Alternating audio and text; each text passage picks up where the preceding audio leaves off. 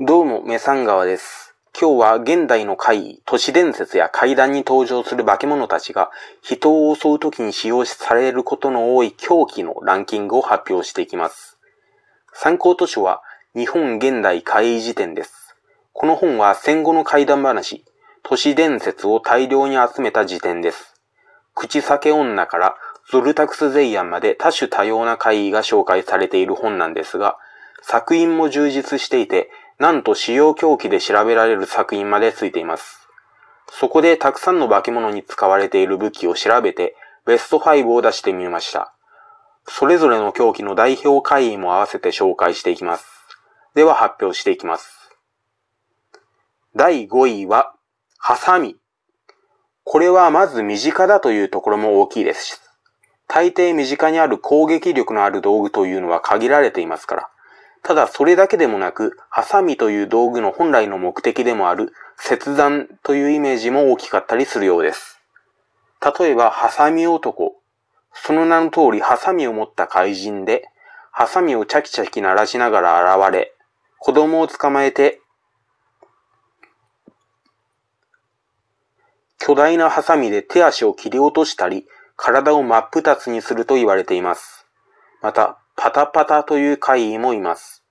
片手に鎌、片手に大きなハサミを持つ足のないお化けで、こいつに捕まると下半身を切り落とされ、自分もそのパタパタの仲間にされてしまうのだとか、なかなかおっかなくてユニークな話です。第4位は、斧。これも一般的な道具枠です。ただ、ハサミよりも迫力のある道具で、まさに狂気という感じもします。実際、スプラッタホラーのような話もよくあるようです。例えば、かごめかごめの回。この歌自体いろんな都市伝説がありますが、斧が出てくる話もあります。深夜0時に、かごめかごめとかごめの歌を歌うと、最後の、後ろの正面だーれで、後ろを振り向くタイミングで、斧が飛んできてその人の首を吹っ飛ばすという階段です。もうスプラッタのかアクションなのかよくわからんですが、危険度はめっちゃ高いです。ハサミの目じゃないですよね。また、斧にはもう一つの側面もあります。それは普通に木こりの道具という側面。それにまつわる会議も紹介しましょう。最初は内容だけ説明して名前を伏せるので予想してみてください。これは学校に出現する幽霊の会議なんですが、その幽霊は木こりの幽霊だと思われ、ノコギリと斧を持っています。そして放課後、廊下を歩いている子供を見つけ、そこを歩くと足を切るぞ、と脅かしてくるそうです。しかしそこで慌てずに落ち着いて、足を切るな、木を切れ、と返事すれば、その幽霊は森へ帰っていくそうです。この会議の名前はわかりましたか？正解は、予作です。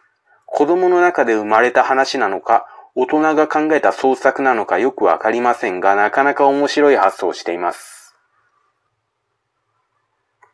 第3位は、ナイフです。これはどちらかというと、道具というよりかは凶器というイメージのようで、使ってくる怪異もどこか不審者感というか、殺人鬼っぽさのあるやつがいます。例えば、包帯おじさん。夜道に現れ、この包帯を巻いてくれ、と言って包帯を押し付けてくるんですが、それを拒否するとナイフで刺されます。リアルで嫌ですね。また、言われた通り包帯を巻いたら、3ヶ月後に指が痛くなるそうです。それほんまに異業界というか包帯おじさんのせいなんかって感じはしますけど。第2位、包丁。そりゃ定番です。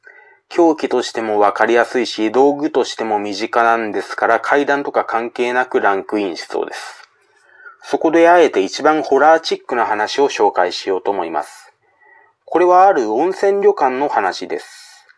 その旅館の息子は子供の頃から女用を覗くのが趣味で、いつしかそれだけで収まらず、女子トイレの個室に隠しカメラをつけて盗撮するのが日課になっていました。そんなある日ひどい事件が起こります。トイレの個室から小髪の女性の死体が発見されたんです。その様子もかなり不審というか不気味なもので、体全身を刃物のようなもので切り刻まれた姿だったそうです。どう考えてもこれは事件なんですが、そのトイレに誰かが侵入した形跡が一切なかったため、警察は自殺として片付けてしまいました。はい、その個室は男が盗撮をしていた個室だったんですね。ビデオテープは実は警察が来る前にこっそり回収しており、データは男の手の中にありました。もちろん彼は最初はそのビデオを見るのを躊躇していましたが、ついに好奇心に負けて再生してしまいます。そこで見たものは到底現実とは思えない光景でした。被害女性が便座に座っていると、個室上部にあった小窓、とても人間が入られるわけのないとても小さな窓なんですが、そこから何かが入ってきたんです。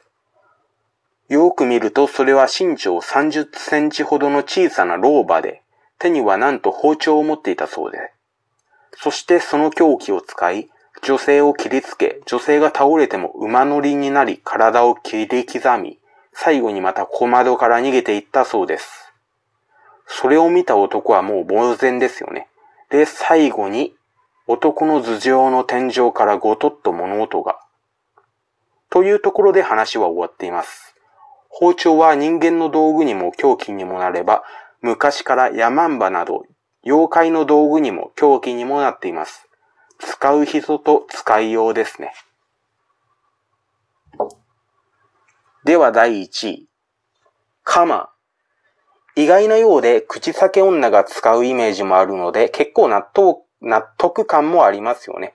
これは刈り取るイメージがあるのか、子供の足などを奪いに来る化け物が使ったりしていますし、その刈り取るイメージの派生かもしれませんが、死神のイメージも強いですね。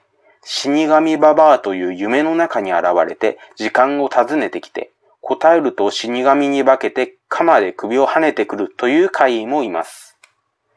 その二つの要素を合わせてなのか、子供を追いかけてくる怪異っていうのも、とりあえず、なんとなく鎌持ってるなという印象でした。